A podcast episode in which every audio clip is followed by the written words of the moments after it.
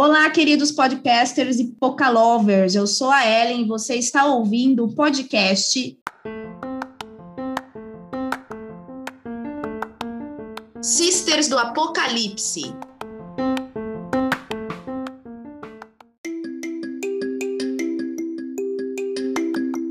A nossa ideia sempre é falar que o homem não tem que fazer. Até hoje, né, Pauline, é uma moda que se utiliza muitas vezes de um trabalho que é um trabalho análogo à escravidão. Porque o que a mulher não tem que fazer já tem muita gente aí. Eu quero ser pessoa, o espírito evoluído, mas as pessoas não deixam. Feminino e o homem poderia ser enganado e só descobriria que foi enganado na hora da noite de núpcias. E o governo francês respondeu para ele que não iria intervir. Eu sempre comprei muito a ideia de que a Coco Chanel tinha feito um, um trabalho muito incrível, libertando as mulheres das. Alguém me cancela imediatamente. Não, eu, eu me cancelo. Eu me cancelo. Não. Mas isso não é um padrão na indústria da moda? Então ela é costurada a partir de um corpo, e não o corpo que vai caber no 38, 42 ou não sei o quê. Só não, não gente. E a Shakira só faz aquilo uma vez por ano também, só para gravar o vídeo.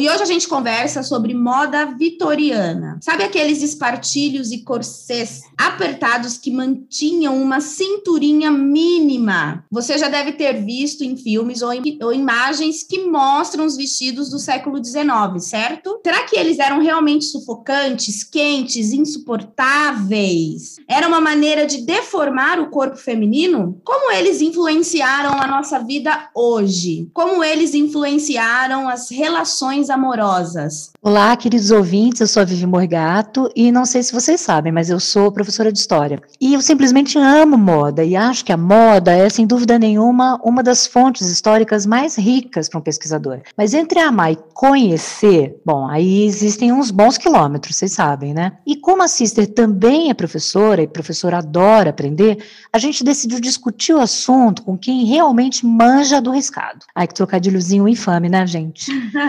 Oi, modista! Gente, hoje a gente vai ter a participação luxuosa da historiadora Pauline Kissner, espero que eu tenha pronunciado o nome sim, corretamente, sim. conhecida nas redes sociais com o codinome Modista do Desterro. Obrigada por ter vindo, Modista. Se apresenta para os nossos ouvintes. Olá, Apocalovers. Bom dia, boa tarde, boa noite. Não sei que horário vocês estarão nos ouvindo, mas é sempre um prazer estar junto com colegas de profissão, porque nós somos muito corporativistas, né, Vivi? é, exatamente. Muito corporativistas, mas talvez alguns de vocês me conheçam através do canal do YouTube, porque se alguma vez aparecer para vocês uma brasileira louca lá fazendo roupa de época, é essa brasileira louca sou eu. eu sou historiadora, eu sou professora de artes e de história, e eu não sei dizer exatamente como foi que eu me interessei, se houve um gatilho em algum momento, mas já faz mais ou menos uns 10, quase 11 anos que eu venho nessa estrada Olha. de pesquisar um pouco sobre a parte teórica, que é a história social da moda, mas a parte prática, que é a recriação histórica, que é para entender como essas roupas eram feitas e tentar é, chegar com criar reproduções mais ou menos próximas dos originais, mas nos dias de hoje. Pauline, primeiro eu queria te dizer que eu sou sua fã e eu fiquei aficionada por todos os seus vídeos, todos os que eu consegui assistir. E você e, e me ganhou num dos vídeos que você fala sobre a moda do povo, que é que é uma vertente que de fato ninguém se preocupa, né? A gente sempre ouve falar de reis e da nobreza. Então, a primeira pergunta que eu queria te fazer é sobre a moda nos representa? A moda nos define? Eu pessoalmente não acredito que a moda nos define. Eu acho que ela é um dos elementos que talvez melhor conecte a gente com a época em que a gente vive. Coisas que a gente imediatamente conecta, a gente imediatamente relaciona à nossa época. Vamos pensar que 2021, a maioria dos nossos ouvintes provavelmente está nos ouvindo no celular. Então, é automático a gente relacionar a tecnologia de uma época ao que está acontecendo nela. Só que a gente não faz isso com as nossas roupas. E cada peça que a gente coloca no nosso corpo, seja uma roupa, seja um acessório, ela está inserida num sistema de produção, ela tem sentidos culturais, ela tem simbologias, ela representa, ela pode representar afiliações políticas. Então, eu não diria que ela nos define, mas ela ajuda, ela conecta a gente materialmente com essas, essas questões do, do nosso tempo. E eu também acredito muito que aquilo que a gente veste é um discurso. A gente se coloca para o mundo, em grande parte, através das coisas que nós vestimos e nós usamos uhum. no nosso corpo. Mesmo que às vezes a gente não se dê conta disso. Uhum. É verdade. É verdade. E, é, e falando uh, sobre os espartilhos no século XIX, eles realmente sufocavam as mulheres? Porque essa é a sensação uh, que a gente tem, embora eu acho o espartilho, assim, ele dá um poder, um empoderamento muito grande para a mulher. Mas a sensação que a gente tem, e, e tudo que a gente assiste em filmes, é que ele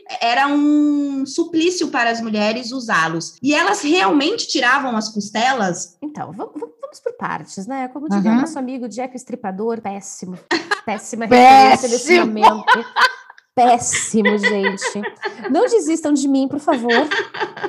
Basicamente, a imagem que existe dos espartilhos na cultura pop é uma coisa que começa a ser construída pelo cinema. Se a gente for parar para pensar, nós temos E o Vento Levou, que eu acho que é de 38 ou de 39, uhum. e que nós temos aquela cena da Scarlett O'Hara se segurando na cama, sendo puxada no espartilho pela, pela criada dela, pela escrava, na verdade, uhum. e ela reclamando que ela precisava ser mais apertada, mais espremida, porque ela tinha tido um filho há pouco tempo e ela precisava fazer ficar com a cintura muito fina para manter o, a, a, posição social dela. E isso ao longo da década de 40, da década de 50, essa ideia do corset como algo que quebra costelas, que não deixa a mulher respirar e que está muito ligado à ideia de sacrifícios em nome de performar a feminilidade, é, uhum. é uma coisa que ficou eternizada dentro da cultura pop. E por vários motivos a gente não tem conseguido ainda discutir isso de outras formas, porque é uma imagem que ela vende, ela é uma imagem muito sedutora. E é muito fácil a gente olhar daqui de 2021 e olharmos para as nossas ancestrais de 200, 300 anos atrás, e é uma tentação na qual a gente cai muito rápido de pensar que as mulheres que viveram antes de nós, elas realmente foram bonecas frágeis que vergavam uhum. sob o peso do patriarcado. Uhum. Que essas mulheres não resistiram, que elas não tiveram agência no passado. E é talvez o que o nosso olho de 2021 considere uma coisa absurda,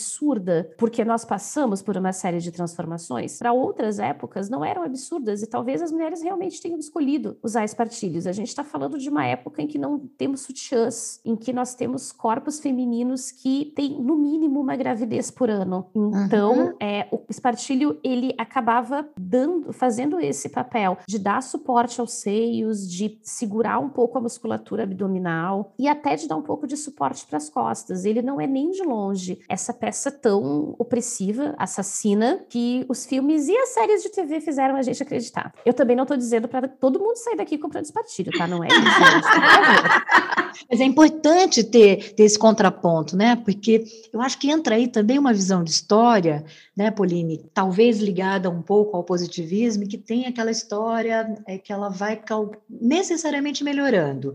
Tem, eu acho que algumas pessoas têm essa interpretação. Então, ao olhar para o passado, necessariamente se pensa, não, olha, nós melhoramos, então necessariamente aquilo era ruim. Nós tivemos uma, entre aspas, ah, uma evolução em relação àquilo. Enquanto que esse é um pensamento equivocado, já que a gente sabe que histórias são movimentos múltiplos, né, e multifacetados. Bom, deixa eu te perguntar aqui uma coisa, Pauline. Eu fico aqui me perguntando, e eu, eu coloquei essas algumas questões calcadas em alguns vídeos que eu assisti, que eu gostei muitíssimo que você fez. Então, assim, quem é que gosta de moda histórica? Tem um grupo, assim, um grupo que seja mais saudosista, com aquela pegada que romantiza o passado, idealiza um suposto passado? É, eu vi uma postagem muito bacana sua, criticando essa idealização, que imagina um tempo simplesmente, assim, um passado perfeito, ignorando todas as limitações e os problemas sociais existentes naquele momento histórico. Por que, que isso aí é complicado? Por que, que frases como como: ai, gente, eu nasci no tempo errado.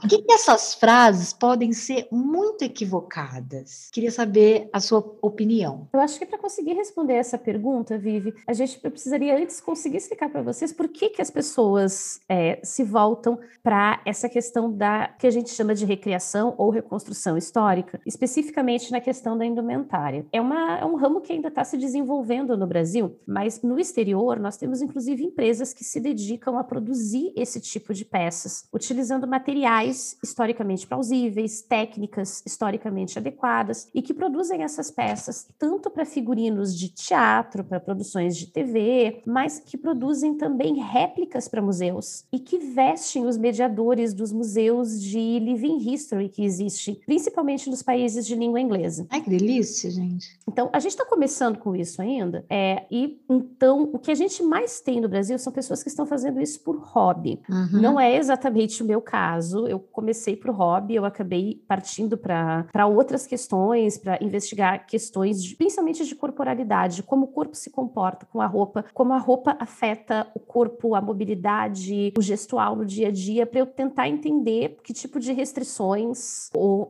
fariam parte do dia a dia daquelas mulheres em outras épocas. E testar também algumas hipóteses a respeito de um monte de coisa que, que hoje eu sei que me ensinaram errado. Uhum. Mas a gente vai testando. Então, a maior parte das pessoas está nisso por hobby. E a gente já fez uma pesquisa de, de público. Grande parte da comunidade de costura histórica no Brasil é uma galera que entrou através da literatura de época. Então, são pessoas que já vêm muito com a, aquela ideia do, do romance de época. E, estatisticamente, romances de época são muito mais centrados na aristocracia do que qualquer outra coisa. E aí, a gente respeita isso porque a ficção é um outro campo, né? Mas essas frases do tipo, eu nasci no século errado, eu acho que elas representam não necessariamente algum tipo de saudosismo num sentido negativo. Eu acho que é, o que as pessoas compram é essa imagem que é vendida pelos filmes, pelas séries hum. e pela literatura. Por um monte de críticas que eu tenho, inclusive, ao ensino de história do Brasil, Sim. como ele se dá, especialmente na, nas séries, na, ali nas séries finais do ensino fundamental. Eu acho que a nossa educação histórica é muito deficitária. Uhum. E nós estamos falhando em, em, mostrar outros aspectos da história que é, até aproximem um pouco o, o, nosso aluno do cotidiano do passado para ele traçar esses paralelos e uhum. ele entender o que, que são permanências e são rupturas. Por outro lado, eu sou profundamente incomodada com os usos políticos políticos do passado. E todo saudosismo acende para mim uma luz vermelha de aproximação com o fascismo. Porque regimes autoritários tendem a ter um caso extremo de amor com o passado, e uhum. é um passado extremamente idealizado, higienizado e passado, uhum. assim, é uma lavagem branca da história, uhum. uhum. que elimina o conflito, que elimina a resistência e a dissidência. E a minha preocupação é essa, que justamente neste momento que nós estamos vivendo no Brasil, que esteja crescendo esse saudosismo, que seja entre pessoas jovens, Sim. e que isso está vindo por causa das redes sociais. Assim, a maior parte da, das pessoas com quem eu convivo mais próximas na comunidade de costura histórica são pessoas de esquerda ou assim, centro-esquerda que a gente ainda tolera. Mas, de vez em quando, principalmente eu que trabalho com o século XIX, mas algumas das outras meninas que trabalham com o século XIX, é, a gente tem muito problema com os monarquistas na internet. Porque ah, eles imagino. realmente acham imagino. que nós somos é, as esposas tradicionais que eles estão procurando e ainda não conseguiram encontrar. Imagina, levar cantada de um monarquista. Já credo. pensou? Não, o cara, o cara vem passar uma cantada no inbox, ele mira no Machado de Assis e ele acerta no Rolando Lero. que horror! Não, não, cara, peraí, você vai ter que contar isso melhor. Não, é, você precisa detalhar Dá. isso. Assim. O, cara, o, cara, chega me chamando de donzela, cara. Ai, Ai credo, eu até arrepio de horror.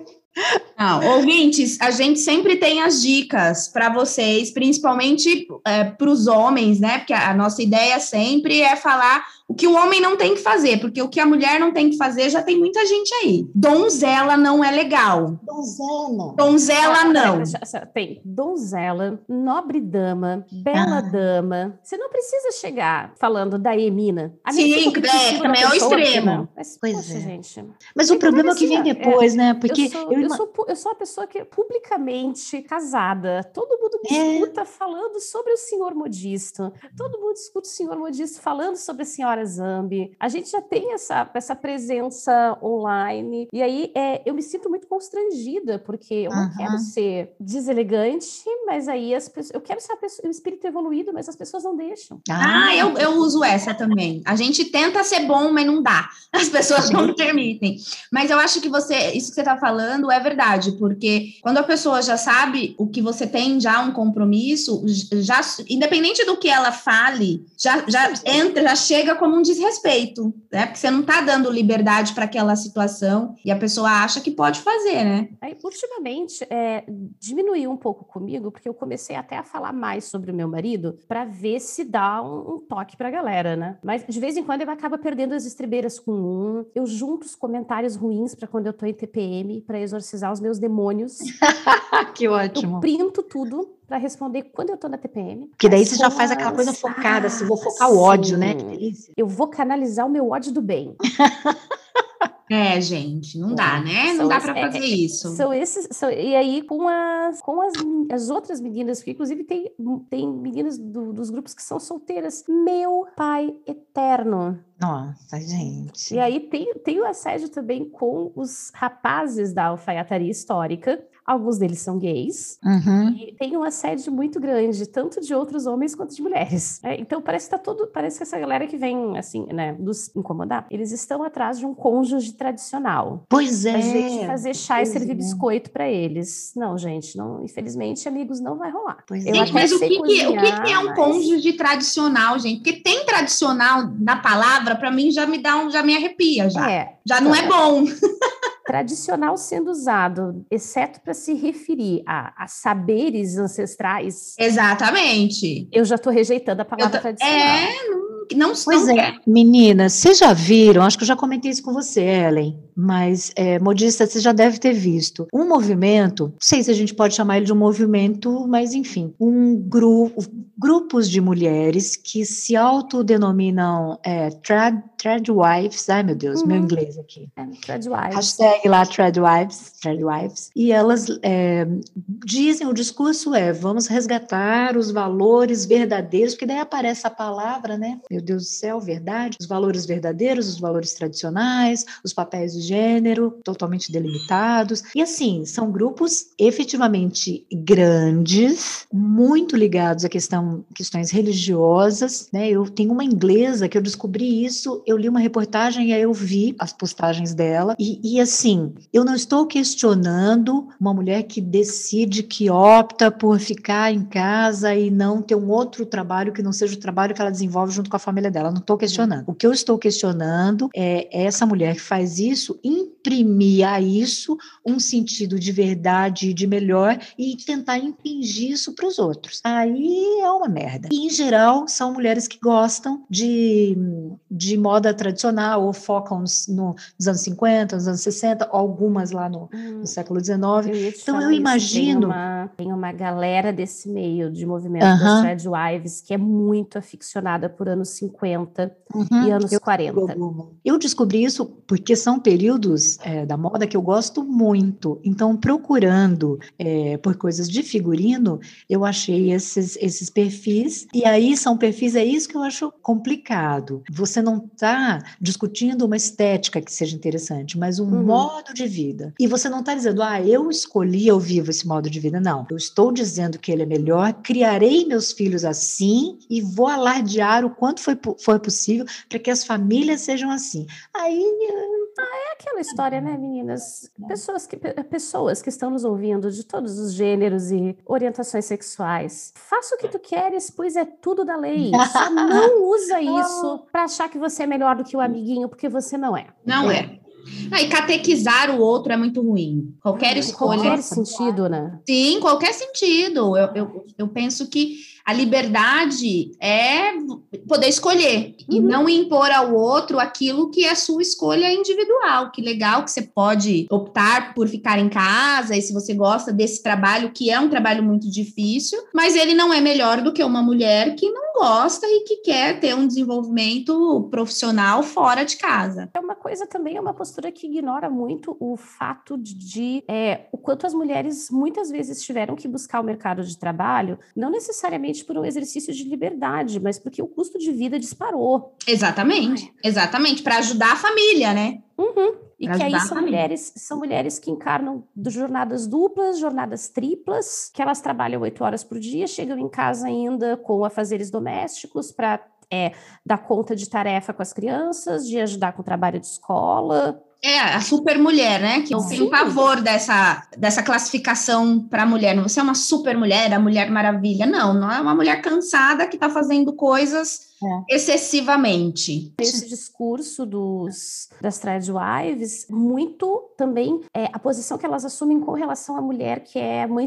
mãe solo. Uhum. Porque, é, e isso é uma coisa que não é exclusivo delas, a gente vê isso nesses movimentos de masculinidade tradicional, se é que dá para chamar isso. Na verdade, é até, os, até entre os incels a gente vê muito essa postura de que a mãe solo é uma mercadoria danificada, ela é uma mulher que não deu certo. Uhum. Nossa, e gente. Aí, é terrível isso. E é, é dolorido, né? É, é, é desumano. Só, é só de ouvir já é uma coisa que abate a minha alma, assim. É muito difícil. Eu acho que as mães solos, muito pelo contrário, elas são guerreiras no uhum. sentido, no, não no sentido, no sentido de vida, no sentido de que apesar de todo o sofrimento que ela teve, ela está sobrevivendo a, a, tudo que é de contra, né? Porque muitas vezes ela é uma mulher que foi abandonada por um, por um homem que tem esse direito de abandonar, uhum. né? Não vamos nem entrar e nessa questão do aborto, é né? É socialmente aceitável. Socialmente é. aceitável que ele aborte. Ele a vida dela, ela não. Exatamente. Então, ao homem é dado o direito de abortar infinitamente,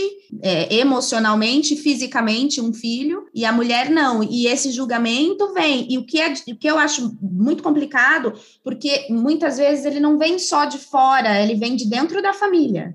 Uhum. Essa mulher é colocada de lado por conta disso. Sim. Mas retomando a questão da moda, eu vi um vídeo seu muito interessante que fala sobre a crinolina é, e que desconstruiu muitos mitos para mim, assim, que sou forjada nos filmes mesmo.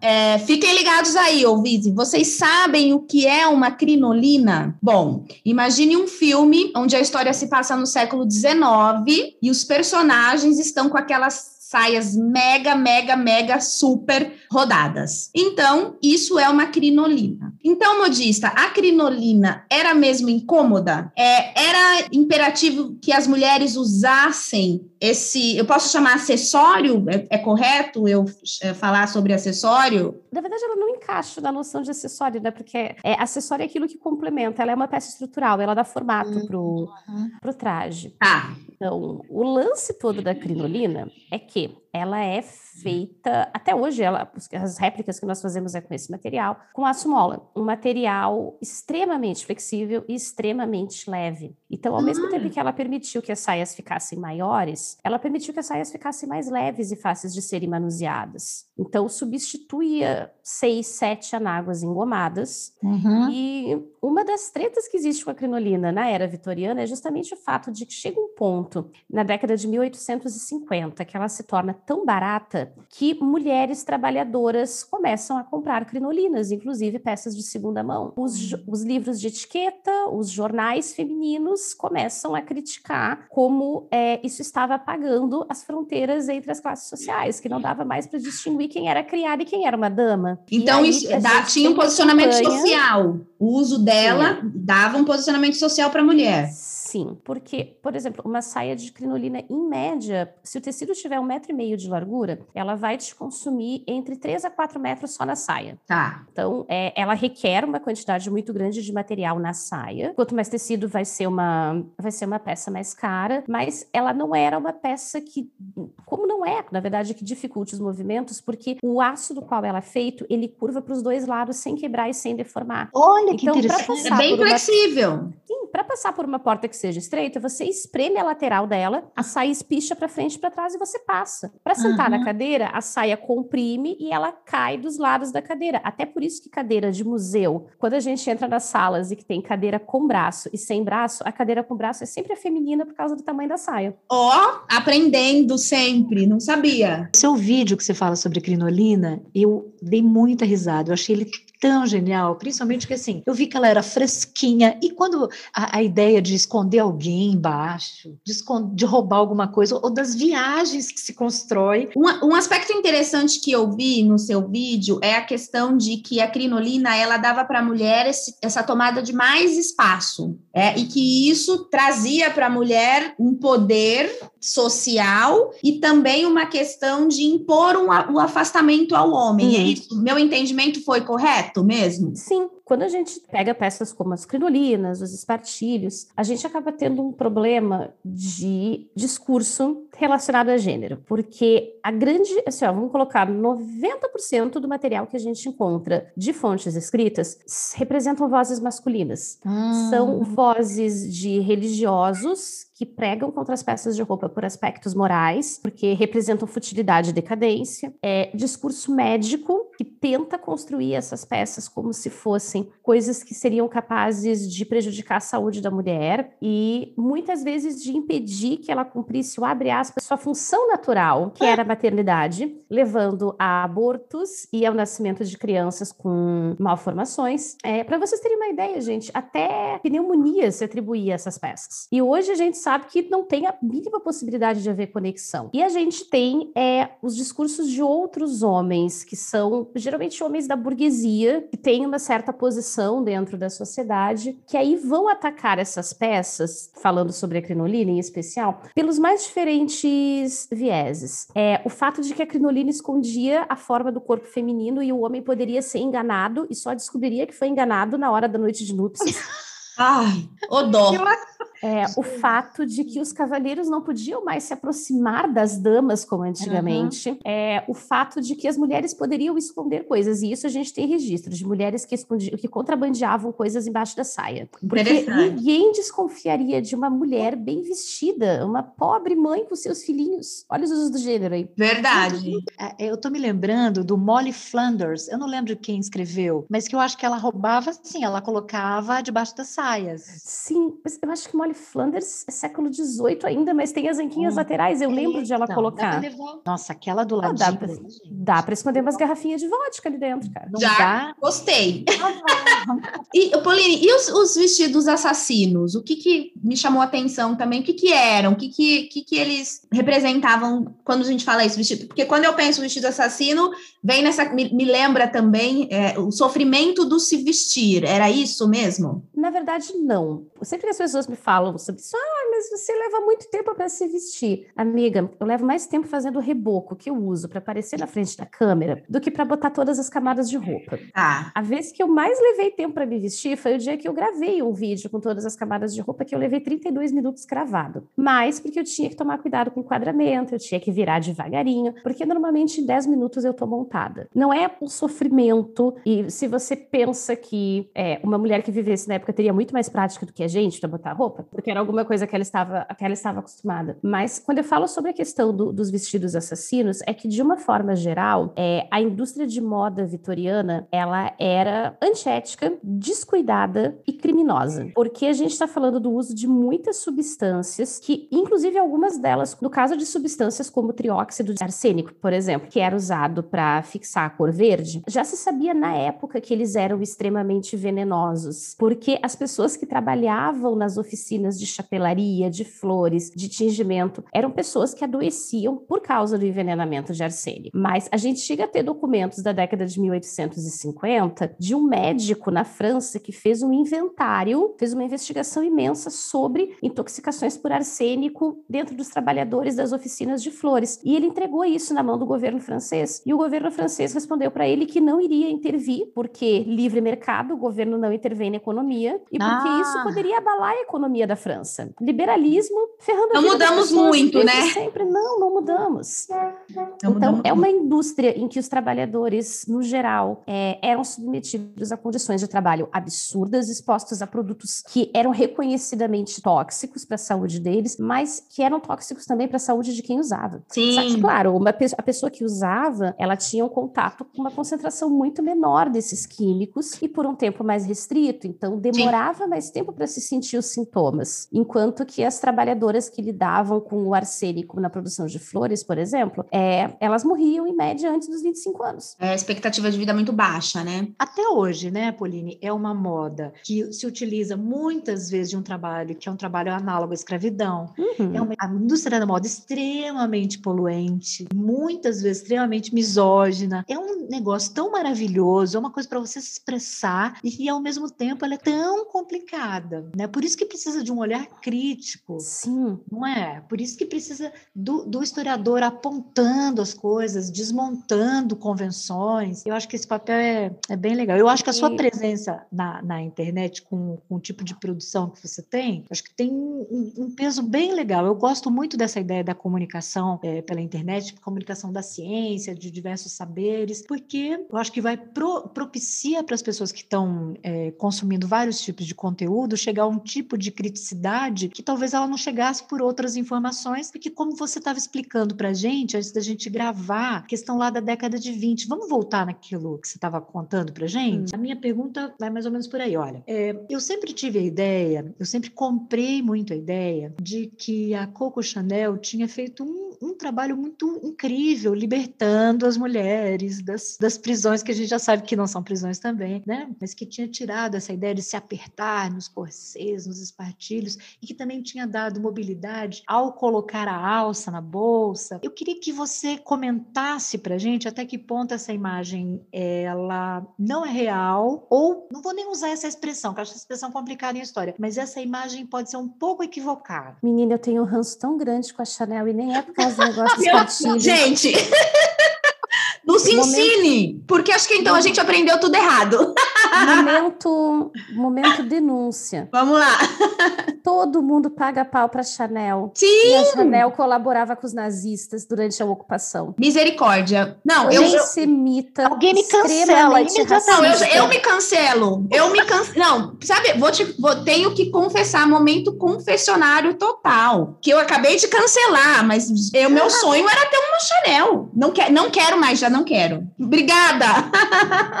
Não, mas assim, é, eu acho que depois que o Karl Lagerfeld assumiu. Ah. Não, não, não, não, não. O Karl Lagerfeld era o filho da mãe também, não tem Não tem jeito. A gente tenta Nossa, salvar, mas não dá. Não. Nossa. Criativo, porém maluco, não é desculpa, criatividade para passar pano pro cretino. Sim.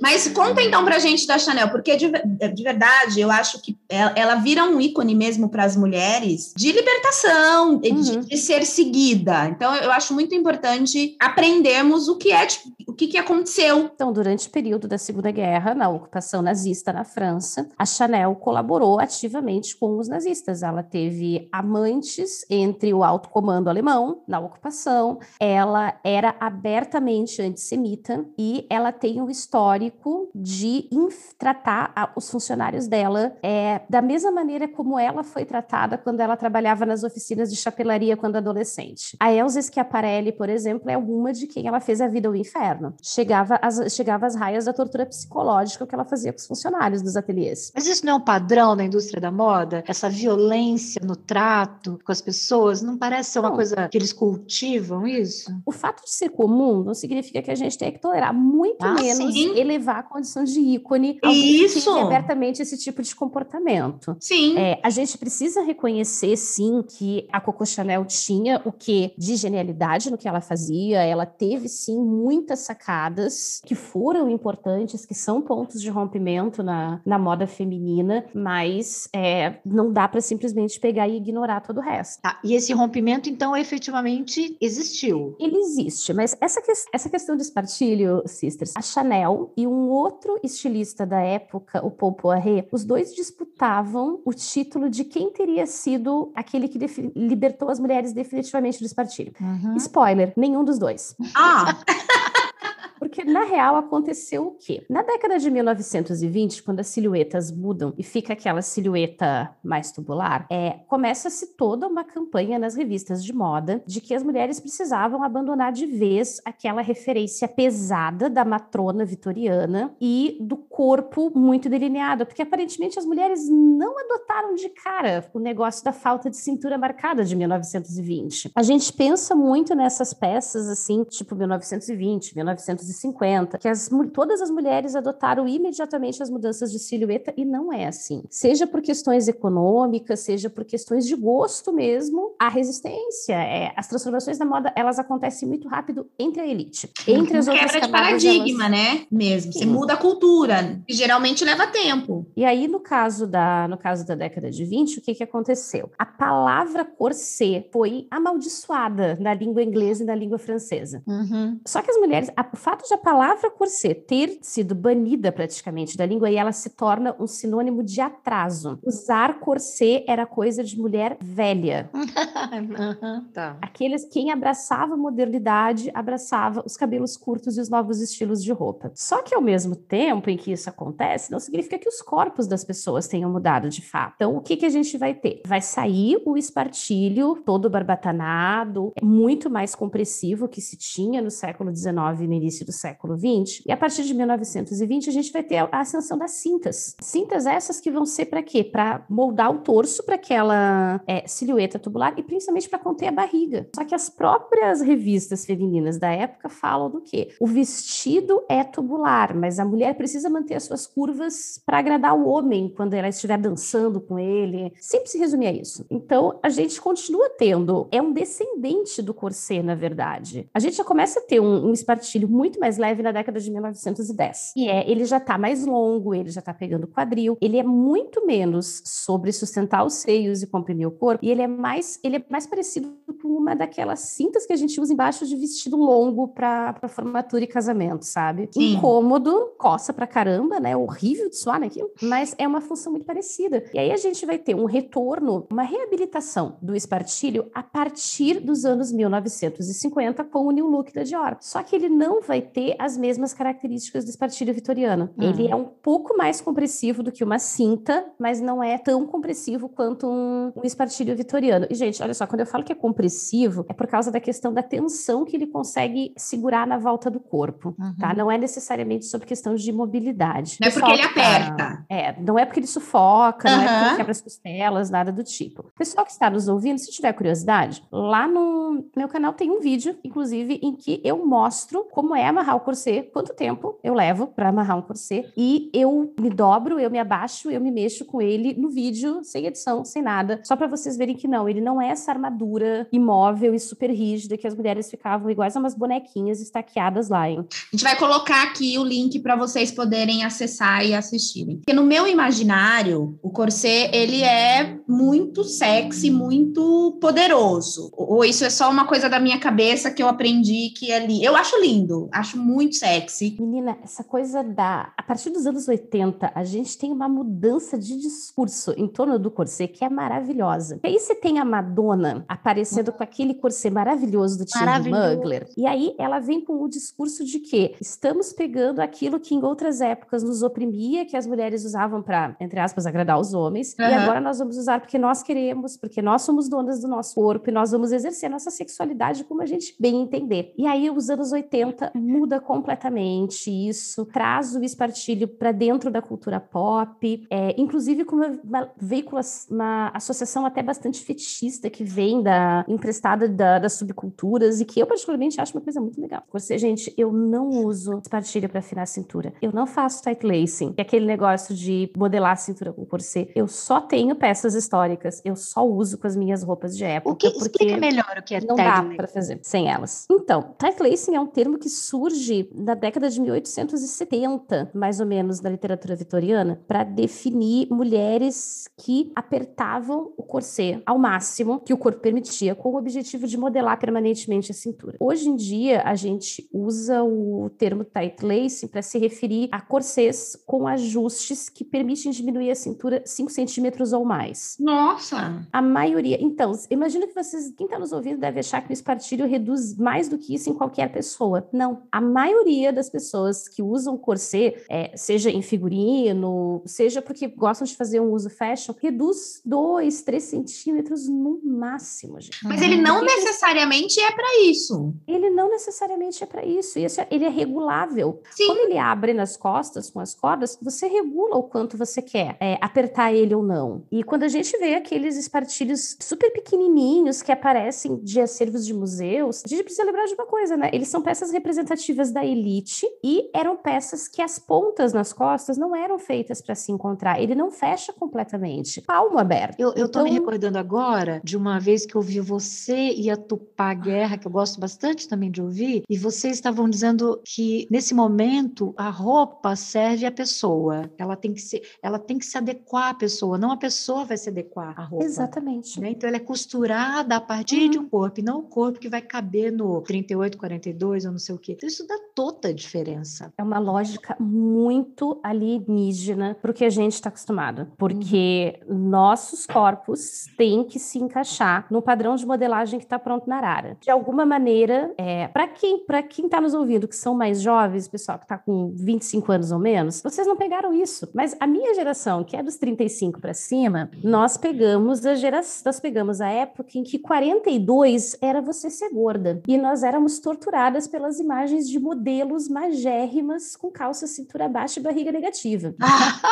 A cintura baixa, gente. Não, cintura baixa é Não funciona com a Shakira. As pessoas têm que pôr isso na cabeça. Só Não na. Não, gente, e a Shakira só faz aquilo uma vez por ano também, só para gravar o vídeo. Eu tenho um problema com roupa porque eu sou muito pequenininha. Então, eu sempre tenho que mandar fazer a barra da calça. Por isso, eu, eu até gosto de fazer roupa na costureira. Porque isso que você falou, é a roupa te abraçar. Foi essa sensação que me deu, assim, que a roupa nos abraça. E quando você vai na loja, né, já é um desespero, já, né? Sei se você, não sei se você tem essa impressão, Ellen, quando a gente vai comprar roupa pronta, que nada nela fica bom na gente. Parece que é a gente que não é bom. Uhum. Isso, Parece que exatamente. tem alguma coisa errada com a gente. Eu odeio comprar roupa. Odeio, odeio, odeio. Eu prefiro pegar, sentar ali na máquina e fazer alguma coisa pra mim. Ai, É. é meu sonho. E é por isso que eu compro calça capri, pra não ter que fazer barra. Não, mas calça capri pra mim fica super legal. Eu, tam- eu já Então é comprei, isso. né? Aí eu não Fica faço barra. isso, já ajusta, Ah, já certinho. Sim, Gente, Você eu tenho, um sabe metro e que- meio, eu tenho um metro e meio de altura, gente. ali, ó, eu tenho 57. Adoro. Mas você parece pequenininha. mais, né, Sister? Você não parece. Você parece mais alta do que você É é. porque eu uso muito salto, né? Ah, Então dá essa impressão, mas eu sou Mas, pequenininha. gente, uma coisa, isso aí a gente tem que pagar pau meio por os gringos, né? Ah. Porque quando você compra roupa nos Estados Unidos, eles têm outros, outros tipos de medida. Porque também tem essa questão que os ajustes lá são muito mais caros que aqui, porque aqui a gente caga no trabalho de todo mundo. Sim. Então você compra lá, então cai melhor. E lá tem vários corpos e vários tamanhos, e não tem essa. só, essa só a grade deles de sutiã, que você compra sutiã pela largura das costas, tamanho do bojo e tipo de alça. É. Uhum. Meu E aqui sonho era um ainda- negócio desses. é, e é aqui ainda não rola, né? Porque você vai comprar um sutiã assim, você tem que deixar o rim, porque é muito caro. Eu acho, eu acho que tem umas duas marcas do Brasil, talvez, que façam isso. Isso é aquela- aquelas marcas de lingerie que Sim. operam em shopping e têm umas ligações políticas ligeiramente sombrias. É bem, é bem complicado mesmo. Que a, que a roupa nos abrace, principalmente as mulheres, que a gente tem essa falsa ideia, que eu acho que hoje muito menos, de que a gente se veste para homens. Homens, não é verdade mais isso, que a gente já nem tá ligando tanto para vocês assim. Eu não sei se algum dia a gente de fato se vestiu para eles. Ah, de bom questionamento. Porque, porque se, se você pensar que durante a maior parte da história as vozes foram masculinas, são homens escrevendo que mulheres se vestiam para eles. Isso para mim parece mais um caso de autoestima do cara hétero branco, hein? Verdade, verdade, eu não tinha pensado sobre isso. Verdade, é, porque a história dele, ele conta do jeito que é melhor para ele, né? Com É, certeza. Eu não acho estranho que você queira ficar bonita aos olhos de quem você ama, não acho isso. Mas, gente, a gente usa, por exemplo, calça pantacur. Só mulher gosta de calça pantacur. Os homens odeiam. Eu amo, a gente ama, a gente usa. Tem uma porrada de coisa que a gente põe. E, e, você, e assim, eu tô cansada de ver em revistas femininas os 10, como é que é? Tipo, 10 roupas que os homens odeiam. Geralmente são as coisas mais legais que ninguém vai deixar de usar. né? Então, é isso aí, queridos. Eu lembro quando eu era adolescente, revista Capricho. Ai, Ah. 10 coisas que os meninos odeiam. Eu posso falar palavrão aqui? Pode? Tá liberadíssima. Dez, dez coisas que os meninos odeiam. Foda-se o que os meninos odeiam. Eles brigam por causa de futebol, eles brigam, eles gastam, estouram o cartão de crédito por causa de joguinho online. Você acha que essa gente tem moral para me dizer o que fazer? Não Nenhuma. Nenhuma. Mas é, você sabe que um dia a gente tem que sentar para falar isso dessas revistas adolescentes, como elas também já iam moldando nesse sentido. O que que os meninos gostam, o que que os meninos não gostam. Então, todas essas coisas, como já iam fudendo a cabeça das, das meninas e tal. Eu acho que, claro, que a gente mudou muito. A gente que. Eu saí de sala de aula, tô com outra proposta agora, mas até ontem na minha vida eu estava lidando com adolescentes e pré-adolescentes. Vocês estão, e a gente vê essas mudanças na postura das meninas. Em relação a essas relações estéticas, estava me lembrando aqui. Ai, meu Deus, como é que é o nome daquela escritora fodona que morreu? Fernanda Young. Eu lembro dela falando, eu acho que foi ela, não sei, que sempre que ela viajava, ela percebia o quão era foda, quanto era legal um, um país que ela estava pela cor dos cabelos. Quanto a cor dos cabelos era mais louca, Sim. cabelo azul, cabelo rosa, quando era isso, quando ela falou, eu lembro que eu li e falei: "Ai, gente, alguém de cabelo rosa Hoje o que eu mais queria na minha vida era tacar um azul no meu cabelo, né? E por que você não fez isso ainda? Ah, porque ele vai, eu já conversei com, com a cabeleireira, vai dar uma danada nele, aí eu comprei uma maquiagem de cabelo. Então eu, eu então, dou uma pintada. Você tá vendo aqui, o cabelo tá ah. verde esmeralda, porque o azul... Mas é tinta ou maquiagem de cabelo? É tinta, meu cabelo é tá descolorido. Mas é. antes de descolorir, tem os procedimentos que você tem que fazer para fortalecer o cabelo, e tem umas coisinhas que você usa para ir consertando ele em casa. Ah. Mas dá para fazer a manutenção dele ele em casa tranquilamente. Aí, eu comprei. Azul. Eu, eu sou a favor do azul. Eu comprei azul. Não, quem disse Berenice? Me nota quem disse Berenice. Dá uma publi aí. Eu comprei, é um negocinho que você passa aqui e fica ótimo. Gente, a gente tem que caminhar para o encerramento, porque a gente não para de falar, mas aí as pessoas vão parar de ouvir a gente. Vamos encerrar, meninas? Vamos, a conversa é boa, a vontade de ficar muitas horas conversando. A modista vai ter que voltar. Vai. Ah, eu tô sempre aí. Eu sou amor de festa, gente. Chamou, eu tô aí. Bom, gente, então a gente é, vai caminhar para o fim. Hoje a gente teve assim, eu estou me sentindo muito honrada porque eu sou uma admiradora da Pauline. Já ouvi ela em vários lugares, assisti muitos vídeos que, nossa, gente, que maravilhada. Então eu tô tendo esse prazer de receber ela aqui junto com a Ellen no Sisters do Apocalipse. Então eu queria que depois da nossa amiga Ellen falar um tchau, olha, moto, gente, vizinho, tem um vizinho, cara, mas enfim, Pauline me desse todos os jabás, falasse pra gente onde ela se encontra, onde a gente consegue encontrar ela e tudo que ela quiser. Ellen, fala um tchauzinho e passa pra Pauline. Falo sim, gente. Queria pedir para vocês primeiro licença, queria dedicar esse episódio para minha tia, que faleceu na semana passada, né? A gente até ia gravar semana passada, mas não deu. E ela faleceu de Covid e ela é uma das vítimas desse povo que tá aí, né? E é muito triste, ela muito presente presente na minha infância. E tia, eu sei que você está ouvindo. Nós estamos nesse momento desligadas porque você está num plano espiritual, eu estou no plano físico, mas eu tenho certeza que a gente vai se encontrar e eu queria dedicar para você. Sisters, eu gostaria muito de agradecer primeiramente pelo convite e, e dizer que eu tô sempre aí, tá? Quando quiser, mãe.